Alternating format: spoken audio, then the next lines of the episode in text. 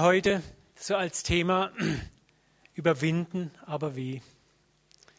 Ich mach mal. Genau, da haben wir es. Es ist ja jetzt fast das Jahr zu Ende, das Jahr neigt sich dem Ende. Und wer kennt es so am Jahresende? Was macht man da manchmal als? Man fasst sich laut. Man fasst sich einen Vorsatz. Man fasst sich bessere Vorsätze als das letzte Jahr, gute Vorsätze. Man reflektiert manchmal so, naja, das ist mir nicht so gut gelungen und da möchte ich besser werden. Oder ich hoffe, dass ich dieses Jahr einfach noch mehr da und da durchkomme. Wer hat es schon erlebt? Wir alle schon mehr oder weniger erlebt. Wer hat erlebt, dass es am Jahresende nicht geklappt hat? also kennen wir alles. Mir ist wichtig, dass wir hier nicht, wenn wir predigen, so in einem Idealismus sind, so, so tun, als ob. Es ist gar nicht einfach, gute Vorsätze zu realisieren. Und gute Vorsätze haben auch oft etwas mit Überwinden zu tun. Es geht ja oft um, um Dinge, die in uns drin angelegt sind, wo wir merken, wow, da komme ich nicht richtig durch und ich möchte gern durchkommen. Und das ist gar nicht so einfach.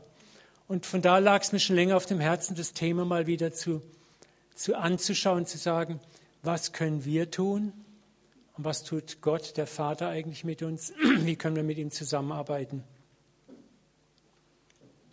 Die Bibel ermutigt uns ja ausdrücklich als Christen in dem neuen Leben, das wir bekommen haben, zu wachsen. Und zwar zu wachsen nicht körperlich, sondern geistlich, umgestaltet zu werden in das Ebenbild Jesus Christus, der unser Erlöser ist aber er ist ja nicht nur unser Erlöser, er ist auch was? Er ist unser ältester, älterer Bruder. Das ist krass. Das ist etwas, was wir auch mal wieder neu betrachten müssen. Er ist unser Bruder. Er ist gewissermaßen das charakterliche Vorbild, Ebenbild, die Blaupause, in die wir umgestaltet werden sollen, dürfen. Ich möchte euch da mal einen tollen Vers zeigen. Das ist im Römerbrief, einer der schönsten Briefe im Neuen Testament. Da schreibt Paulus, denn sie, die er im Voraus erwählt hat, der hat auch im Voraus dazu bestimmt, im Wesen und Gestalt seinem Sohn gleich zu werden. Denn er sollte der Erstgeborene unter vielen Brüdern und hier müssen wir eigentlich sagen, unter vielen Geschwistern sein. Das war halt damals noch die Zeit, da waren halt, war mehr männlich, ne, alles geprägt. Also unter Geschwistern, er ist ja unser aller Bruder. Und hier sehen wir unser Ziel, wir sollen Wesen und Gestalt dem Sohn gleich werden. Das heißt, wenn wir Jesus sehen, sehen wir uns und wir sehen das Ziel, was er machen möchte und was hier sehr, sehr tröstlich ist, ist, dass wir erwählt sind dazu, dass wir dazu bestimmt sind.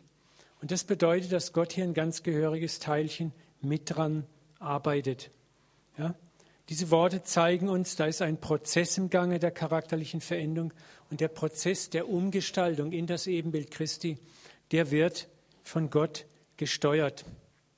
Das werden wir auch in folgendem Vers sehen, Philippa 1,6, weil ich, Paulus hat ihn ja geschrieben, davon überzeugt bin, dass der Gott, welcher in euch ein gutes Werk angefangen hat, das ist auch wichtig, wer hat das gute Werk angefangen? Nicht du. Gott hat es angefangen. Er ist auf dich zugekommen, er ist in dein Leben hineingebrochen. Er war derjenige, der gesagt hat, dich will ich, an dir möchte ich arbeiten. Dieser hat ein gutes Werk angefangen und dann sagt Paulus etwas sehr Trostvolles, dass er es auch vollenden wird bis an den Tag Jesu Christi. So, das ist, wenn wir gute Vorsätze anschauen, wie kommen wir weiter, dann ist es sehr wichtig, dass wir hier auch mal sehen, wie läuft es eigentlich wirklich. Er hat das gute Werk angefangen, er wird es auch vollenden. Im Hebräerbrief wird von Christus als den Anfänger und Vollender unseres Glaubens gesprochen. Er hat angefangen, er vollendet. Das ist etwas, was wir zunächst mal ganz am Anfang auch immer hinsetzen müssen, wo wir uns getröstet sein können, wo wir sagen dürfen, da ist jemand, der wirkt an mir, der arbeitet an mir, der hilft mir. Das ist ganz wichtig. Trotzdem dürfen wir mitwirken, ist unser Mitwirken auch gefordert erwünscht, nämlich durch tägliche Entscheidungen. Und was ist der Unterschied, wenn wir mitwirken oder nicht mitwirken? Der Unterschied ist einfach der, dass wenn ich nicht mitwirke, dann laufe ich durch erziehende Umwege. Kennt das Spiel, wo Israel durch die Wüste lange laufen muss? Und sie kamen zwar ins Land, aber über Umwege. Und Gott kann dich auch in dein Land führen, in die Umgestaltung, die er vorhat, aber es kann sein, dass du Umwege gehen musst. Und es kann sein, dass es aber auch gute Wege gibt, wo du kooperierst, wo du sagst, ich entscheide mich für den guten Weg. Und dann gibt es wunderbare Abkürzungen auch. Und das ist das, was wir immer wieder lernen dürfen, diese Zusammenarbeit mit dem Vater. Auch da ein Vers, den ich vorlesen möchte kurz aus Offenbarung 3.19. Alle, die ich gern habe, weise ich zurecht und erziehe sie. So Gott erzieht uns. Aber wenn wir Kinder haben, wissen wir, dass wir, wir weisen die Kinder zurecht, wir erziehen sie, nicht weil wir sie ärgern wollen, weil wir ihnen Böses wollen, weil wir ihnen helfen möchten, den einen oder anderen Umweg sich zu ersparen. Und das möchte Gott auch gerne. Und das Ganze wird uns in diesem großen Thema Überwinden, aber wie beschäftigen. Was ist mein Job? Was ist Gottes Job? Wie kann ich mit ihm gut zusammenarbeiten? Wir wollen versuchen, wie erfahre ich das? Wie schaffe ich es authentisch und ausdauernd in meinem Charakter zu wachsen? Wie schaffe ich es authentisch, schlechte Gewohnheiten zu überwinden? Und ich sage bewusst authentisch, weil es auch so ein nicht authentisches Christenleben gibt. Und das ist diese äußerliche Heuchelei, das so tun, als ob. Ja, wo wir nach außen hin, wie Jesus sagt, ihr poliert eure Gefäße schön außen, aber innen sind sie voller Unrat und Schmutz. Dieses Leben wollen wir nicht. Das haben wir auch gar nicht nötig. Wir dürfen zu unserer Schwachheit auch stehen, das ist auch wichtig. Auch innerhalb der Gemeinde, innerhalb des Hauskreises. Ich möchte mich als Pastor nicht scheuen, auch euch jedes Mal sagen zu können, da hänge ich noch fest, da habe ich noch meine Probleme, da bin ich noch immer am Stumbeln. Weil nur das, wenn wir ehrlich zueinander sind, bringt uns wirklich weiter. Aber wenn wir voneinander so tun, als ob wir alles unter den Füßen im Griff haben, dann werden wir uns bestenfalls desillusionieren oder entmutigen, aber niemals ermutigen. Und da möchte ich auch immer euch zu einem authentischen Christsein ermutigen. Authentisch sein heißt auch, ich kann auch zu meinen Fehlern stehen. vor Gott und vor meinen Geschwistern. Wir können uns ermutigen damit auch. Und gerade weil Gott uns nicht sofort blitzeschnell in allem vollendet, da können wir den Bruder und die Schwester stärken, die vielleicht auch noch am Kämpfen sind. Wenn du vielleicht jahrelang in der Sache gekämpft hast und du hast mal nach vielen Jahren mit jemandem zu tun, der selber kämpft, dann kannst du den Arm um ihn legen und sagen, weißt du was, da habe ich auch so lange gebraucht dafür. Und dann wirst du denjenigen ermutigen. Das ist das, was Jesus, by the way, zu Petrus gesagt hat, als er ihn den Verrat ankündigt. Er sagt, ich habe für dich gebetet, lieber Petrus, dass dein Glaube nicht aufhört. Und wenn du dereinst zurechtgekommen bist mit deinem Charakterschwächen, mit deinen Charakterfehlern, wenn du der Einst zurechtgekommen bist. Und der Einst heißt, es wird eine Zeit vergehen, lieber Petrus, bis du das gelernt haben wirst. Aber dann wirst du deine Brüder stärken können. Wisst ihr, und dahinter steckt genau das, dass ein Petrus eine der stärksten Dinge, die er wohl zu sagen hatte, war, Leute, ich habe euch etwas zu sagen, ich habe auch geschwächelt, habe verraten, habe verleugnet, nicht nur einmal, zweimal, dreimal, viele Male. Da gibt es so irgendeinen so Bibelfilm. Da kommt Petrus in so ein Dorf, ich weiß gar nicht mehr, das ist so ein Kovadis oder irgendwas. Und ich finde es so toll, die Szene, und die heben ihn so aufs Pedestriel, auf so ein Pult. Und oh, der große, mächtige Petrus. Und er steht so merkwürdig still da. Und dann, bitte Bruder Petrus, spricht zu uns das Wort Gottes. Dann sagt er, als erstes möchte ich sagen, ich bin nicht der, für den ihr mich haltet. Ich habe den Herrn verraten. Dann erzählt er von seinem Verrat. Und den entgleisen erstmal alle Gesichtszüge. Ne? Aber das war so toll. Und dann hast du gesehen, wie die Leute, andere Leute Mut geschöpft haben, gemerkt haben, wow, wenn Gott so jemanden in so eine Position bringt, dann ist für mich auch Hoffnung da. Und das ist wichtig beim Überwinden, dass wir das auch lernen. Authentisch zu überwinden heißt, ich stehe auch zu meinen Schwächen. Ich psul mich nicht drin, aber ich stehe dazu und ich überwinde. Okay, schauen wir uns mal den Kampf an, den aktuellen Kampf, den Paulus im Römerbrief so toll beschreibt, in dem wir, seitdem wir Christen sind, eigentlich stehen. Römer Kapitel 7, Vers 18 bis 25. Das ist so eine Bestandsaufnahme unseres täglichen Lebens. Also ich erlebe das immer noch. Denn ich weiß, dass in mir, das heißt in meiner Natur, nichts Gutes wohnt. Es fehlt mir nicht am Wollen, aber ich bringe es nicht fertig, das Gute zu tun. Ich tue nicht das Gute, das ich tun will, sondern das Böse, das ich nicht will. Denn meiner innersten Überzeugung nach stimme ich dem Gesetz Gottes freudig zu.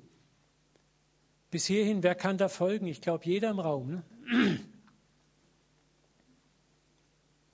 Aber in meinen Gliedern sehe ich ein anderes Gesetz wirken. Also hier geht es um eine andere Gesetzmäßigkeit, die mit der Gesetzmäßigkeit in meinem Inneren im Streit liegt und mich zu seinem Gefangenen macht. Ich unglückseliger Mensch, gibt es denn niemand, der mich aus dieser Verstrickung befreit? Doch, das ist die gute Botschaft jetzt. Doch, ich selber schaffe es, wenn ich mich anstrenge. Das steht hier nicht, ne? Gott sei Dank. Und dafür danke ich Gott durch Jesus Christus, meinem Herrn. Er ist es, der uns aus diesem Dilemma befreit. Und das werden wir in den kommenden zwei Sonntagen, heute, nächsten Sonntag, ein bisschen mehr lernen. Wie funktioniert das praktisch? Wie befreit er uns in Zusammenarbeit mit uns praktisch?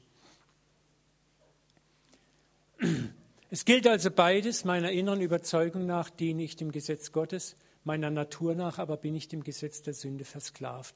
Das ist der Status, auch als neugeborene, geisterfüllte Christen leben wir dann, erfahren das jeden Tag. Ne? Ich möchte gern das Gute tun, da packt mich was anderes am Hals und zieht mich in die andere Richtung. Und wir kämpfen und wir kämpfen und manchmal gelingt es uns, manchmal gelingt es uns nicht. Das ist der Kampf des Überwindens, den wir alle bis zum letzten Atemzug täglich erfahren.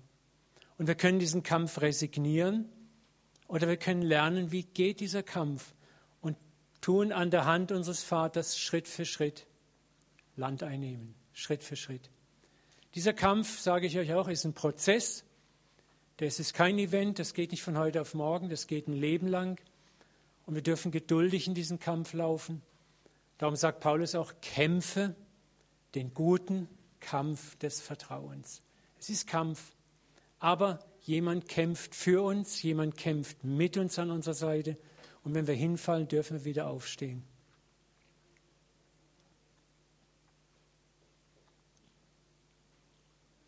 Nochmal auf die Frage, wer diesen Kampf auflösen kann, ist die Antwort von Paulus durch Jesus.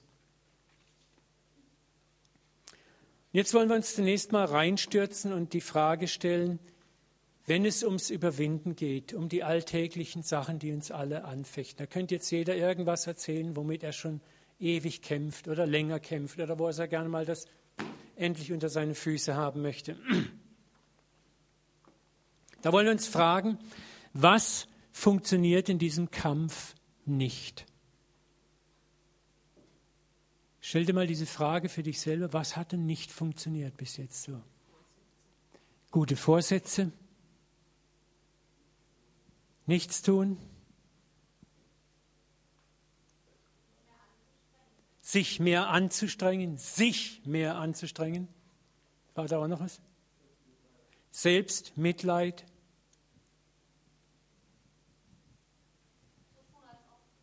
So tun als ob. Amen. Überheblichkeit. Stolz. falsche Selbsteinschätzung. Ich merke, ihr seid schon ganz in der Realität beheimatet. Es ist eigentlich das, was jahrhundertelang in nahezu allen Religionen äußerst erfolgreich praktiziert wird, was nicht funktioniert.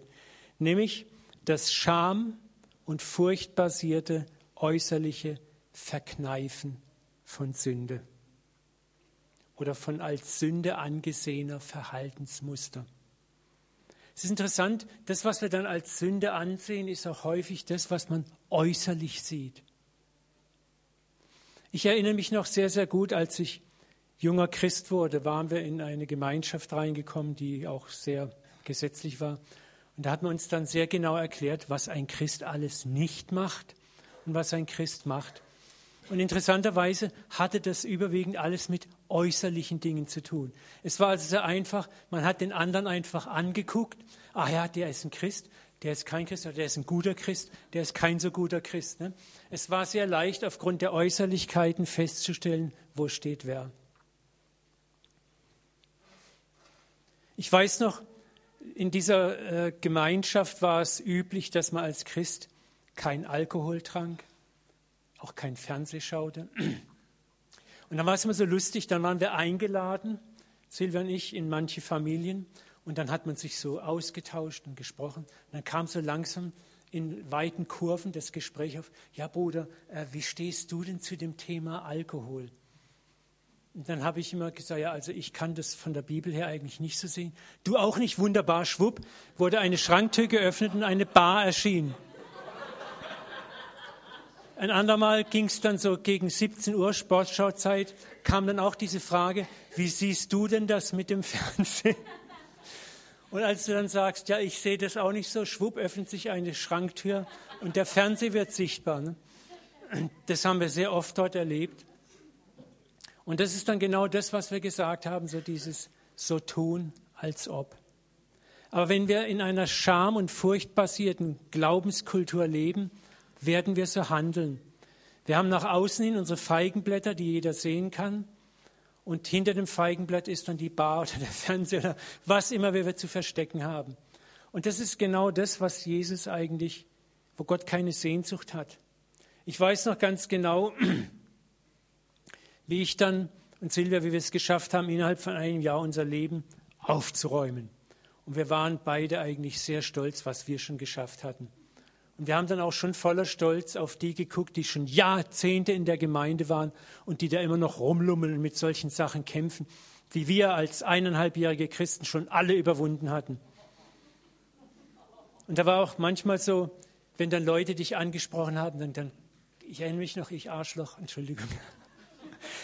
Dann war so dieser Satz so beiläufig, so, aber mit so viel Stolz. Ja, Bruder, weißt du, das habe ich schon überwunden. Der einer sagt dir was, ja, das habe ich schon überwunden. Wie wenig wusste ich damals. Und das war wie Petrus, Herr, ich werde mit dir in den Tod gehen, ins Gefängnis und, und, und. Was alles noch kommen wird in den kommenden Jahrzehnten. Und wie wenig du wirklich überwunden hast.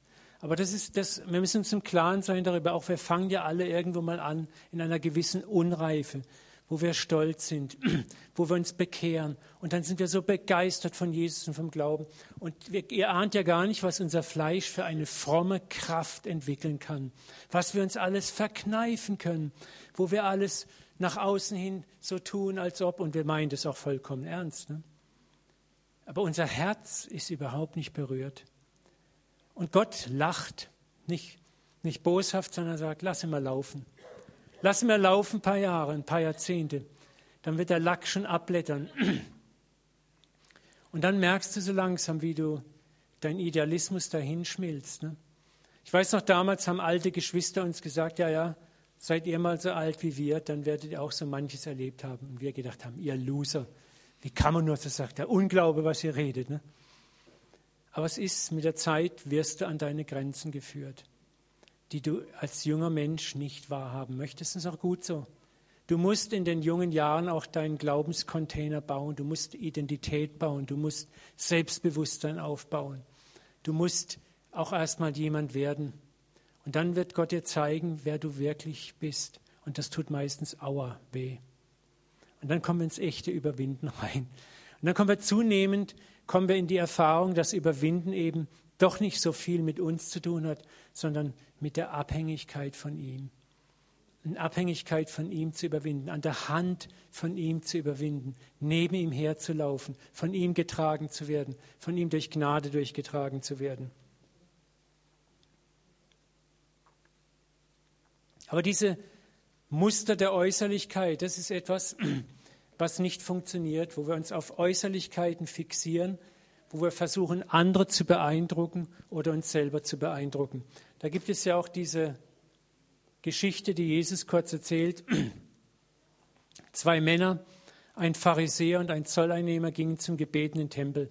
Der Pharisäer stellte sich hin und betete für sich, ich danke dir Gott, dass ich nicht so bin wie die anderen Menschen, all diese Räuber, Betrüger, Ehebrecher und wie dieser Zolleinnehmer hinter mir.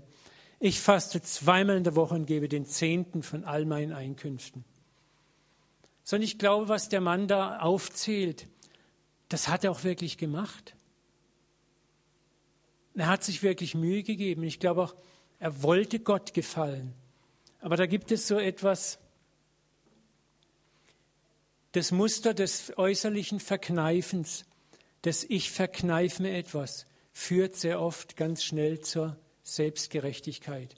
Und das muss nicht diese plakative Selbstgerechtigkeit sein, aber wenn wir mal ganz ehrlich sind, wie oft haben wir dann vielleicht auch schon so ähnlich gedacht, wenn wir dann jemand anders sehen, denken, naja, so bin ich ja nicht. Ja? Das heißt, dort, wo wir durch Selbstgerechtigkeit und Sünden verkneifen, ist die Gefahr sehr groß, dass man selbstgerecht wird. Und man ärgert sich dann auch an den anderen, das ist interessant, die sich nicht so viel Mühe geben und die es einfach loppern lassen und laufen lassen. Und das gibt einem dann erst recht noch, so meint man, das Recht, über den anderen heimlich zu Gericht zu sitzen. Und dahinter steckt das Verkneifen von Sünden, Verkneifen von charakterlichen Fehlverhalten. Also, ah, das darf ich nicht tun.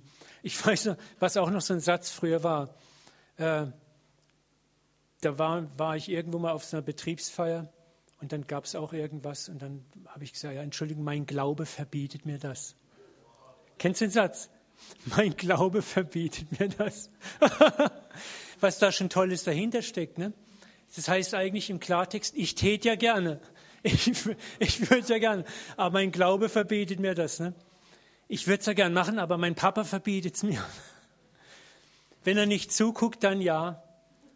Und das, ist, das sind diese ganzen Muster der religiösen äußerlichen Verkneifung. Ich würde ja gerne, aber ich hab's, es ist mir verboten. Aber eigentlich täte ich schon gerne. Wir lachen, aber oft beherrschen uns diese Muster unbewusst, wenn es uns überwinden geht. Und das Verkneifen ist eben etwas, ich tue etwas für Gott, aber nicht aus Liebe, sondern aus Furcht vor ihm und aus Leistungsdenken. Und dann bin ich doppelt verärgert über die, die es sich leicht machen, während ich doch hart verzichte. Ja? Und noch mehr ärgern wir uns und werden fast verrückt, wenn der andere dann auch noch womöglich damit durchkommt. Also sein Leben womöglich gesegnet ist, er Vergebung bekommt und keine Bestrafung bekommt. Ja, das kapiere ich dann zweimal nicht. Und dann ärgern wir uns. Und wir können dieses Muster, es gibt ja die Geschichte vom älteren Bruder des verlorenen Sohns, wo das super durchkommt. Ne, der Jünger kommt nach Hause, der alles Erbe verpasst hat. Und jetzt liest es mal so aus der Perspektive genau durch. Da wurde der ältere Sohn zornig über diese Feier. Er wollte nicht hineingehen in diese Feier. Sein Vater kam heraus und redete ihm zu. Doch er, der Ältere, hielt seinen Vater vor. Und jetzt pass mal auf, was er von sich selber sagt. So viele Jahre habe ich wie ein Sklave für dich geschuftet und mich nie deinen Anordnungen widersetzt. In vielen Bibelübersetzungen heißt es, so viele Jahre habe ich für dich gearbeitet. Aber das gearbeitet im Griechischen ist das Wort Doulos kommt darin vor. Und Doulos ist der Sklave. Das ist also sklavisch für dich gearbeitet. Das ist also interessant, das ist sehr wichtig. Ne? Er hat sich als was angesehen? Nicht als Sohn, sondern als Sklave. Und schon in diesem einen Satz wird klar, Warum er, was eigentlich gehorcht hat? Aus Angst, aus Furcht. Eigentlich hat er es gar nicht gerne gemacht. Es hat ihm eigentlich gestunken. Aber er hat keine andere Wahl gesehen.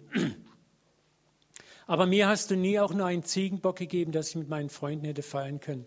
Und nun kommt der da, der da, dein Sohn zurück, der dein Geld mit Huren durchgebracht hat, der sich nicht so angestreckt hat wie ich, der nicht überwunden hat wie ich. Und dem machst du einfach eine Party. Aber mein Kind sagt der Vater zu ihm, du bist doch immer bei mir. Das ist das.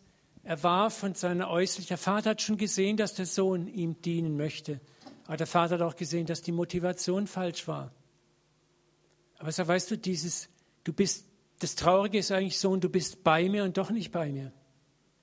Und wenn wir in ein christliches Leben reinkommen, wo wir uns Dinge nur verkneifen, aber nicht aus Liebe, nicht aus Dankbarkeit, dann sind wir zwar äußerlich bei Gott, aber im Herzen sind wir weit weg von ihm. Und das ist nicht, dass Gott uns hasst deswegen, aber dein Zeugnis nach außen hin ist gestört, weil Menschen spüren dir das ab, ob du etwas freudig machst oder ob du etwas, ich muss es halt tun. Mein Glaube verbietet mir, das Wein zu trinken. Mein Glaube verbietet mir, ins Kino zu gehen. Autsch. Und das spüren es die Leute ab. Ne? Luther hat mal irgendwas gesagt. Aus einem fröhlichen Arsch kann kein trauriger Furz kommen.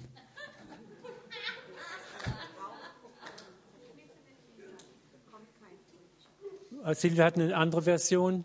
Das ist die neue Luther. Aus einem verkniffenen Hintern kommt kein fröhlicher Furz. Ich finde, der Luther, der hat es manchmal schon richtig drauf gehabt. Das war halt noch so kräftiges Deutsch. Ne? Aber das ist das, was die Menschen wahrnehmen an uns. Sein äußerer Gehorsam war vorbildlich, aber das Problem war die Motivation. Er handelte aus Furcht vor dem Vater mit sklavischem Gehorsam und nicht aus Liebe zum Vater. Was er tat, tat er nicht gerne und nicht von Herzen. Und das führt zur Entfremdung vom Vater und zur Entfremdung und Eifersucht auch den anderen Geschwistern gegenüber. Und deswegen, was funktioniert beim Überwinden, wenn du überwinden möchtest in deinem Christenleben nicht? Das gesetzliche, aus Angst und Furcht getriebene Verkneifen. Das so tun, als ob. Das funktioniert nicht. Das ist das, was Jesus sagt. Du wäschst das Auswendige deines Gefäßes rein, aber inwendig ist es immer noch voller Dreck.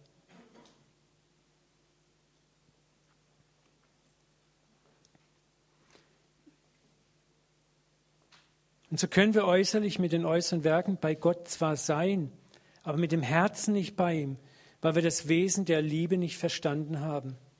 Und der Vater sucht bei uns einen Gehorsam, ein Überwinden, das motiviert ist aus Liebe, aus Dankbarkeit, aus Freude. Und das Krasse ist, da ist ihm lieber so ein bisschen Gehorsam, ist ihm da lieber, der echt ist, als so ein riesig gefakter Gehorsam, der zwar nach außen hin toll aussieht, aber innen keinerlei Substanz hat. Deswegen ist die erste Frage, die wir uns heute Morgen stellen möchten in der Nachfolge, warum tust du und ich, was du tust? Warum bist du heute Morgen hier? Ja, es ist, ich finde es krass. Ne? Ich meine, es war Glatteis, Schnee und überall waren Wetterwarnungen. Warum tust du, was du tust? Ist es Furcht und Berechnung oder Liebe und Dankbarkeit? Und von Zeit zu Zeit ist es manchmal gut, dass wir uns diese Frage aufrichtig und ehrlich stellen. Also ich muss ehrlich zugeben, es gibt so manches, was ich immer noch tue, eher aus Angst. Ja, vielleicht ist mit Gott auch nicht zu spaßen. Ne? So, und vielleicht gehen mir doch ein paar Punkte verloren. Und das sind eigentlich die Bereiche, die Heilung brauchen. Das sind die Bereiche, die geheilt werden müssen. Wo Gott sich danach sehnt, dass es eben nicht Angst ist, die mich treibt, sondern begeisterte Liebe. Und das ist ein Prozess. Und was sagt Paulus hier im Römer 8:37? In allem überwinden wir weit durch den, der uns geliebt hat. Und da haben wir die Lösung. Überwinden durch den, der uns geliebt hat. Und das ist der Punkt, wo alles ansetzt, das Überwinden ansetzt. Hast du eine Erfahrung in deinem Herzen oder beginnende Erfahrung oder streckst du dich nach Erfahrungen aus, um diese Liebe zu erfahren? Begreifst du, dass er dich geliebt hat? Der Vater, der Sohn, der Heilige Geist. Hast du Referenzen, Erfahrungen dieser Liebe in dir? Wenn mir wirklich in meinem inneren Menschen bewusst wird, dass ich bedingungslos geliebt bin, bedingungslos, wir gehen gleich auf diesen Satz ein, dann ist es ein geistiges Gesetz, das ich früher oder später zurückliebe. Wisst ihr, wer das geistige Gesetz von Saat und Ernte geschrieben hat? Gott. Was der Mensch sät, wird er ernten.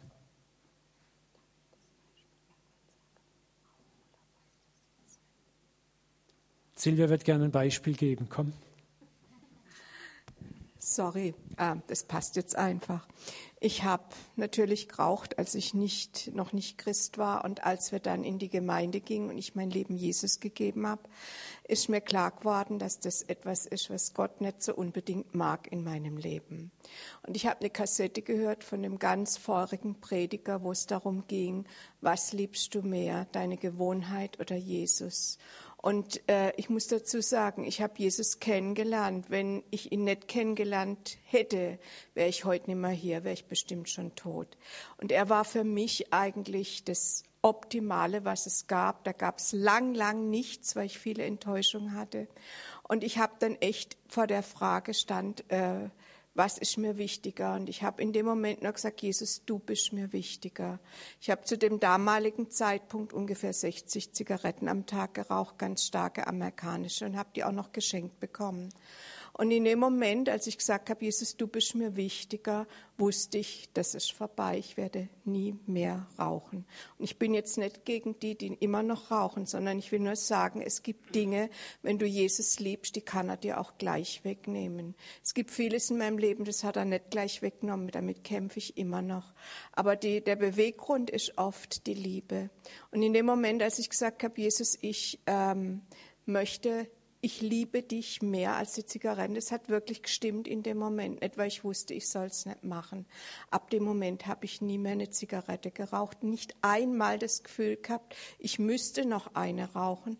Auch nicht damals zugenommen, weil ich mehr gegessen habe, weil das Rauchen weg war. Es war einfach weg. Und so weiß ich, dass Gott manches auch gleich wegnehmen kann. Er hat mich schon öfter von Dingen befreit. Aber die Motivation war eigentlich nur völlige Hingabe aus Liebe. Und das habe ich oft nicht geschafft, wie es Uwe gerade sagt, aber in dem Moment war es da. Und ich weiß, die Motivation ist wichtig. Und sie ist auch nicht sauer auf die, die noch rauchen. Das ist das Wichtige. Das ist mir so wichtig, weißt du, wenn du von etwas frei geworden bist und dann läufst du mit der Lupe rum. Ja, aber du noch und du noch und du noch. Das ist keine Freiheit. Wirkliche Freiheit ist, ich kann mich einfach freuen, dass ich frei bin und ich kann den anderen stehen lassen. Weißt du, nicht alles ist explizit verboten.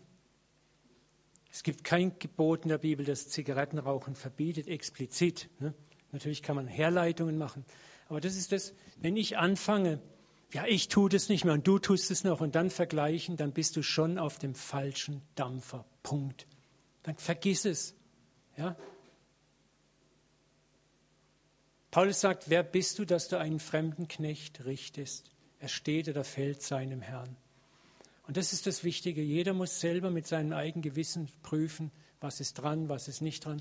Das dieses, und das ist manchmal auch so tödlich in Gemeinden, die dann solche Listen haben, was ein Christ alles tut und nicht tut, wo wir Menschen regelrecht in Äußerlichkeiten reinzwängen und zwingen, wo wir eine Performance reinfordern, die Gott nie gewollt hat. Und nochmal, wir überwinden weit durch den, der uns geliebt hat. Wenn ich mir bewusst bin, dass ich bedingungslos geliebt bin, dann kann ich irgendwann nicht mehr. Ich werde zurücklieben. Und bedingungslos geliebt heißt bedingungslos. Das ist etwas, was wir Menschen sehr schwer verstehen. Für uns, die wenigsten von uns haben bedingungslose Liebe je wirklich erlebt. Die meiste Liebe, die wir erfahren haben, ist an Bedingungen geknüpft. Ich liebe dich, wenn du das und das tust. Ich gebe dir Gnade, wenn du das und das getan hast. Ich gebe dir das, wenn du das verdient hast. So, so läuft unser Leben, das wir kennen, meistens ab. Und unglücklicherweise haben wir das auch auf Gott übertragen. Wir haben Gottes Liebe sehr konditionell gemacht. Auch wir Christen. Und das ist immer noch ein Riesenfeld, wo wir ganz viel zu lernen haben, wo wir noch sehr, sehr leiden drunter. Wisst ihr, wenn Bedingungen im Spiel sind, ich tue meinen Teil und Gott tut seinen Teil, dann ist Liebe nicht mehr bedingungslos. Und dann ende ich am Schluss auch da, wo ich sage, naja, Gott, ich habe ja auch meinen Teil zur Erlösung beigetragen. Und dann ist Gnade nicht mehr Gnade. Dann ist es ein Deal, dann haben wir einen Deal. Und selbst wenn ich ein Prozent tue und Gott 99 Prozent, ist es immer noch ein Deal, weil die ein Prozent, der macht es halt aus. Aber wenn ich geliebt bin, und das ist ja gerade dieses Spiel, diese Liebe erfahre, die ich eigentlich nicht verdient habe, dann kann ich nicht mehr anders. Liebe zerbricht jeden Widerstand irgendwann. Ich möchte zurücklieben. Ich möchte, so wie Silvia das erlebt hat, sie will antworten. Und bei ihr ist es so passiert. Bei mir waren es viele andere Sachen, die einfach schnapp weggefallen sind. Wo ich einfach, ich wollte, ich, ich, ich wollte es einfach, aus ganzem Herzen wollte ich es. Mich hat es auch nicht gestört, ob andere das noch machen, ist mir wurscht egal. Das ist Liebe. Das ist ja gerade das, das Schockierende an der kraftvollen Liebe Gottes, diese unverdient gegeben wird. Und diese unverdiente Liebe bewirkt massive Resultate. Schauen wir uns mal diesen Vers an.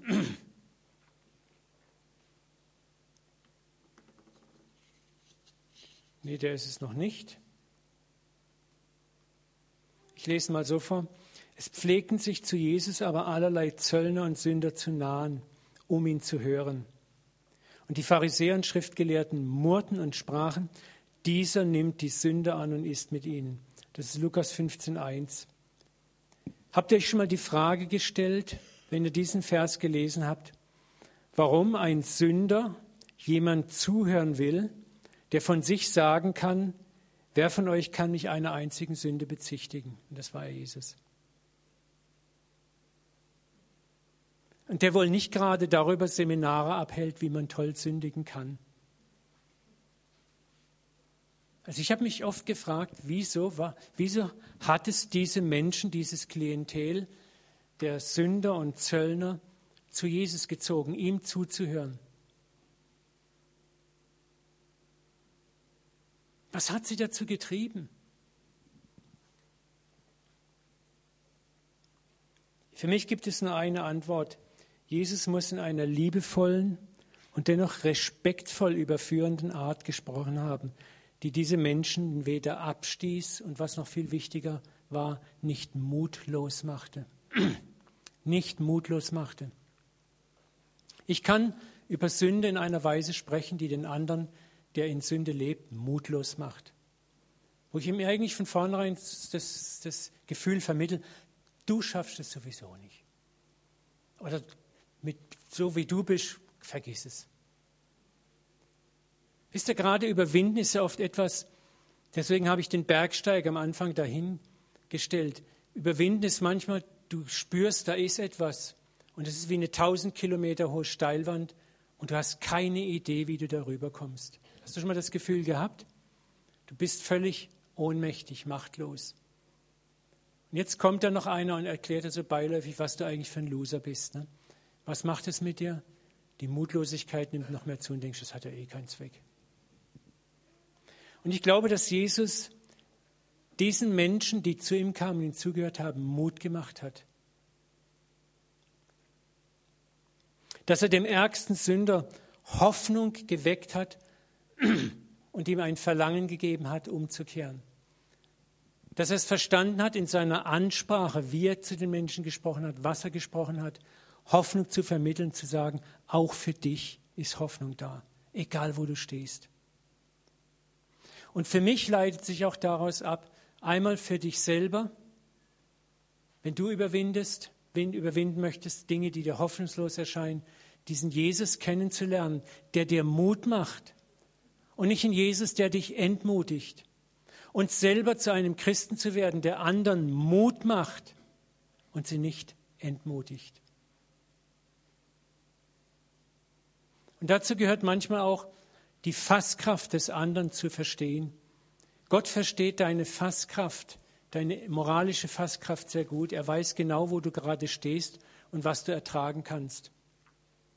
Gott wird dich nicht erschlagen mit, mit deiner Sünde. Er wird nicht sagen, du, dass er dir alles runterrasselt, was du alles falsch machst mit einem Schlag und, und du stehst eigentlich da und sagst, okay, schon verstanden, ich habe ja eh keine Chance. Er nähert sich dir liebevoll. Manchmal sagt er gar nichts über deine Sünde, sondern er liebt dich erstmal. Er zeigt dir, dass du angenommen bist. Und das ist hier bei den Sündern passiert. Das ist ja interessant, gehen wir einen Schritt weiter. Der Vers beleuchtet nämlich so beiläufig, dieser nimmt die Sünder an und ist mit ihnen. Du hast schon mal gefragt, was dieser Satz und ist mit ihnen zu bedeuten hat? Essen, was ist da schon dabei? Ich habe neulich mal mit einem frommen Juden gesprochen, der hat mir erklärt, sagt der Uwe, Essen bei uns frommen Juden hat eine ganz besondere Bedeutung. Du kannst mit jemand an der Straßenecke bei McDonald's was essen, das ist damit nicht gemeint. Das Essen, was im biblischen Kontext gemeint ist, ist die Einladung in mein oder dein Haus und zusammen in einer intimen Atmosphäre am Tisch sitzen und essen. Und das bedeutet gleichzeitig, ich mache dir ein Freundschaftsangebot. Und dann kriegen diese Sätze plötzlich eine ganz andere Bedeutung. Und dann verstehen wir auch, warum sich die Pharisäer empören. Weil Jesus ging nicht nur einen Schritt, dass er mit ihnen aß, sondern er ging einen Schritt weiter. Er sagte eigentlich, du bist ein Freund von mir. Und hier müssen wir verstehen lernen, das macht Gott mit dir. Er geht auf dich zu, wo du in deinen Überwindungsprozessen bist. Nennt er dich Freund und Geliebter und Angenommener. Er möchte dir zärtlich begegnen, gütig begegnen, weil er weiß, dass du als allererstes erst einmal Ermutigung und Annahme brauchst. Nur das gibt dir die Energie zu sagen, ich nehme den Kampf gegen die Sünde, die mich so umstrickt, auf. Und das war es, was die Sünder so angezogen hat, mit ihm Gemeinschaft zu haben, ihm zuzuhören, weil hier keine Entmutigung kam, sondern Annahme da war weil Liebe da war, unkonditionelle Liebe da war. Und Jesus sagte an einer anderen Stelle, meine, wo er angeklagt wurde, ein Fresser und Weinsäufer zu sein, sagt er, meine Werke sind durch ihre Früchte gerechtfertigt. Er sagt den Pharisäern, dann schaut euch doch mal die ganzen Sünder an, die mit mir abgehängt sind, was mit denen passiert ist. Sieh dir doch mal an, was mit einem Zachäus passiert ist. Ich bin mit dem nur essen gegangen, mehr habe ich nicht gemacht. Die Hälfte seines Vermögens gibt er an die Armen und er erstattet jeden Betrug vierfach. Eine samaritische Frau, die mit fünf Männern rumgehangen ist, wird zur ersten Apostelin von Samaria und bekehrt ein halbes Dorf. Hat Jesus angeklagt? Nein. Für uns bedeutet das jetzt konkret, dein Vater hat keine Berührungsängste, da wo du als Christ noch Problemzonen hast, schlechte Gewohnheiten dich plagen. Er will, dass du zu ihm kommst, so wie du bist. Er klagt dich nicht an, er verzieht nicht enttäuschtes Gesicht über dich und er hat es auch nicht satt mit dir nach deinem 30. Fehlversuch mit dir immer noch weiterzumachen. Es ist der Gott, der dich ermutigt, es ein weiteres 30 Mal zu versuchen.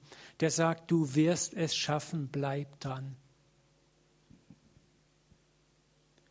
Wir müssen verstehen, dass Überwinden auch die Liebe des Überwindens ein Prozess ist. Gott weiß ganz genau, wie tief manche negativen Muster in uns sitzen, wie schwer man Charakterschwächen oft überwindet und dass es Zeit und Geduld braucht, um sich zu überwinden und dass es eine Menge an vergebender Liebe braucht, bis man überwunden hat.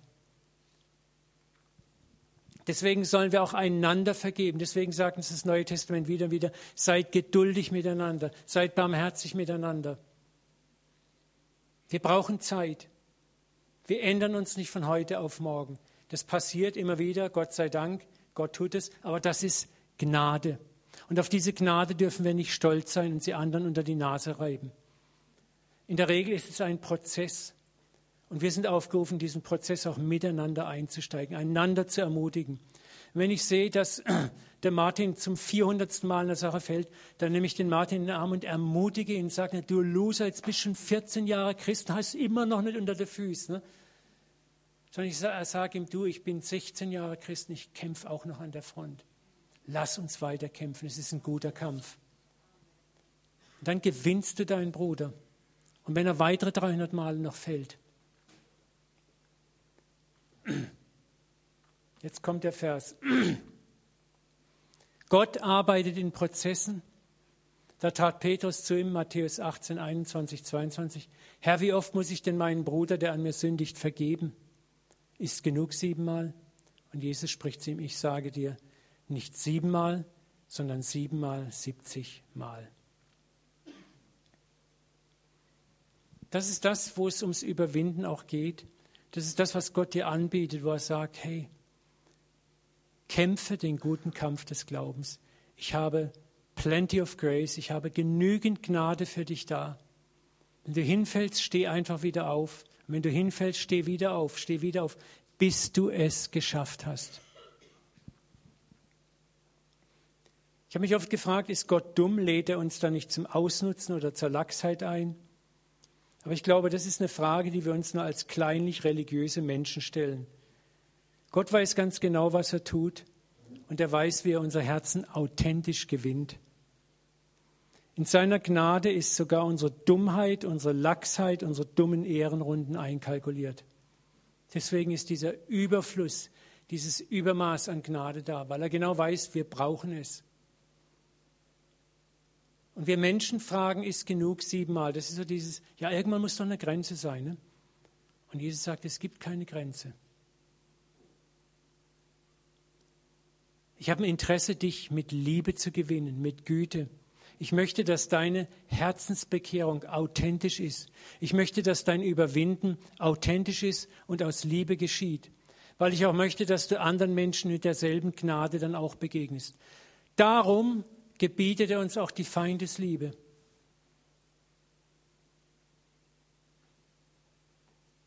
Weil wir diese Liebe ja auch kriegen. Wir sehen uns immer danach, unser Land zu erschüttern, unser Land zu evangelisieren. Ich glaube, hier liegen die Geheimnisse verborgen. Wie gehen wir miteinander um? Wie geben wir uns gegenseitig Gnade und gewähren uns Gnade auch im Alltag? Wie gehen wir über das siebenmal, siebzig Mal, über die zweite Meile, über all diese Dinge, die in der Bergpredigt gesagt sind, hinaus? Das ist es, worauf die Welt eigentlich wartet. Das sind Zeugnisse, denen nicht widersprochen werden kann. Das sind Eindrücke, die tief bleiben. Mehr, stärker als jedes Wort.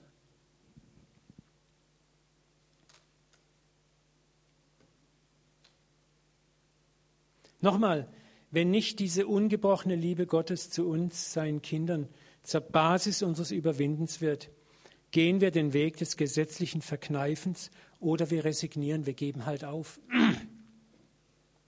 Und deswegen ist der erste Schritt zu einem Lebensstil des Überwindens, diesen Vater und seine Liebe zu mir zu erkennen und diese Liebe zu erfahren, was dummerweise damit zu tun hat, dass ich auch Gnade erfahren muss an mir selber.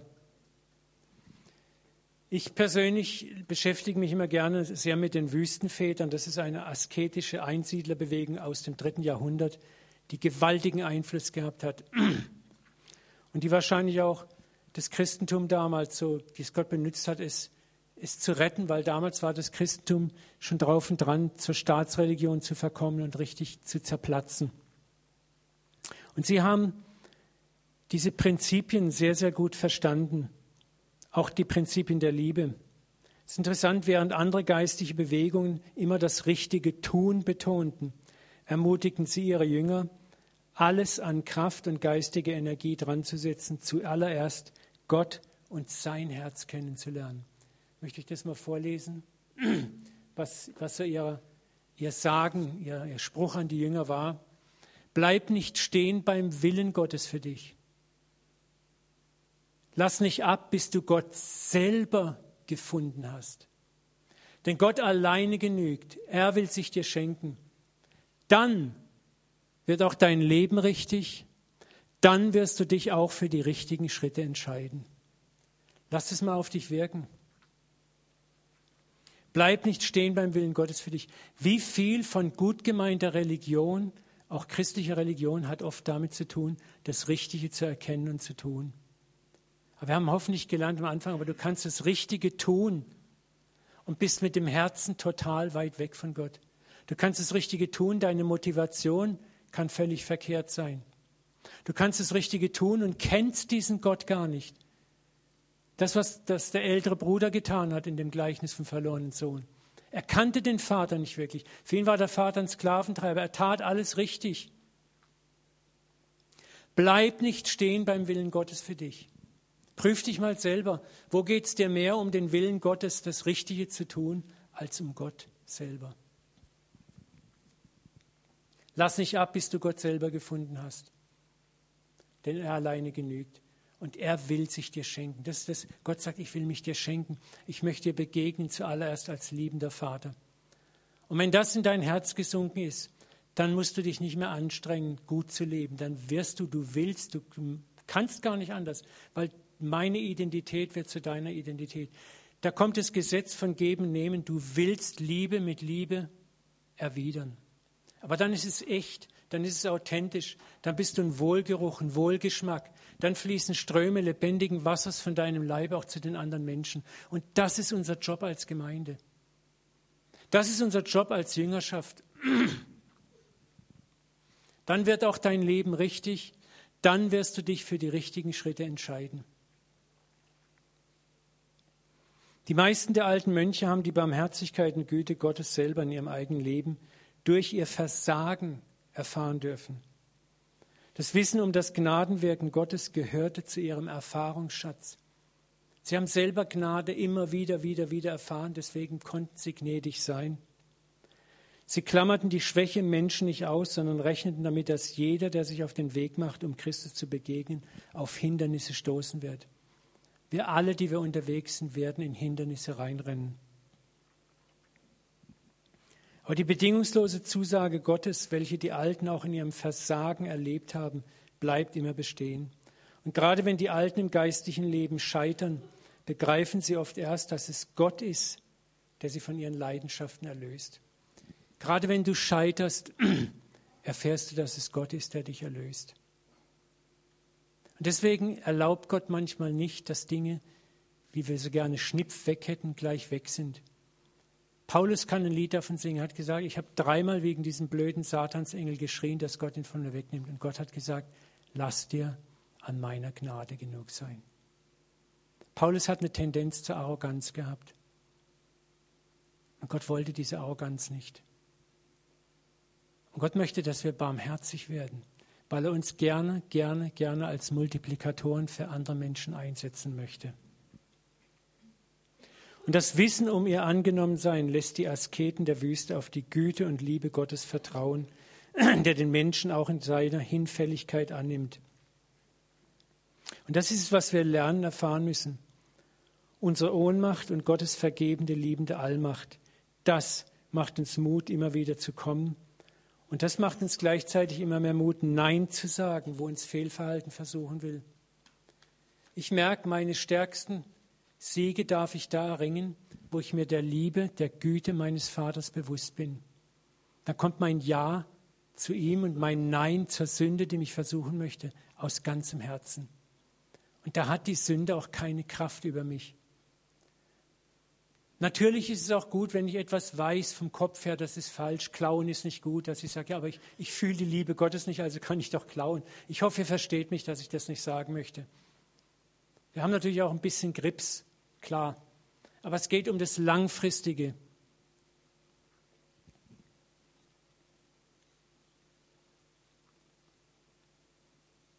Nur das macht uns demütig und sanftmütig, denen gegenüber, die selber noch Gnade brauchen, wo wir schon durch sind.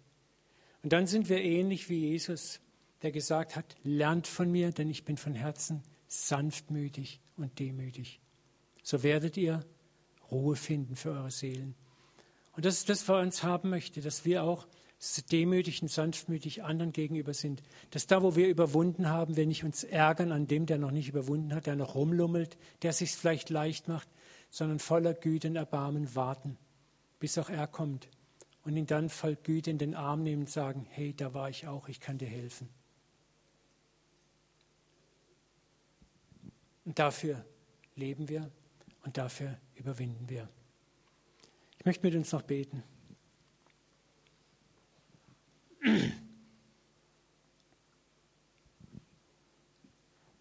Vater, ich bete, dass du diese Worte zu unserem Herzen führst. Jesus, wir haben so eine Sehnsucht und möchten dir gern ähnlich werden. Wir kämpfen manchmal noch an so vielen Fronten in uns selber. Mit Unglauben, mit Kleinglauben, mit Zweifel, mit Misstrauen, mit Lust, mit Gier, mit Dingen, die einfach nicht okay sind. Vater, und oft schämen wir uns über diese Sachen und möchten sie so gerne verstecken vor dir und vor anderen. Danke, dass du uns durch und durch kennst, Vater. Danke, dass du uns gekannt hast, jeden hier im Raum, bevor du uns schon erwählt hast, Vater. Danke, dass du unsere, unsere, unsere, ganzen Schwachheiten weißt Und danke, dass da vorne der Thron der Gnade steht, zu dem wir kommen dürfen. Danke, dass deine Gnade genug für uns ist. Vater, und so bete ich, dass wir das lernen, dass wir zuallererst dich mehr und mehr erfahren. Ich bete ganz konkret, dass wir deine Liebe zu uns, die uns gerade dann trägt und liebt, wenn wir versagt haben, richtig fett versagt haben, die uns durchträgt, dass wir dies immer wieder erfahren. Vater, dass uns das transformiert und verändert, dass jeder Stolz in uns gebrochen wird, jede Herzenshärte gegenüber anderen, wo wir uns manchmal aufregen über die anderen, die es nicht so drauf haben wie wir, die nicht so weit sind wie wir, die sich nicht so Mühe geben wie wir. Vater, mach uns frei von jedem Stolz, wo wir stolz sind auf das, was wir vielleicht meinen, geleistet zu haben.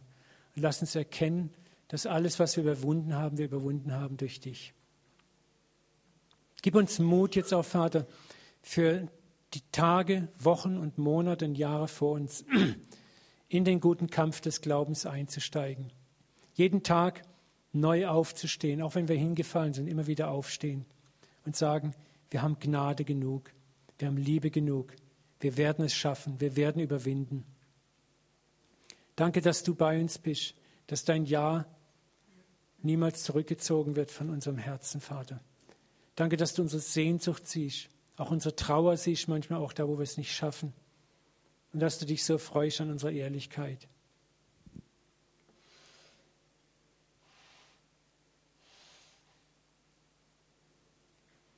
Komm jetzt zu mir, sagt Jesus. Nimm an, was ich für dich sein will.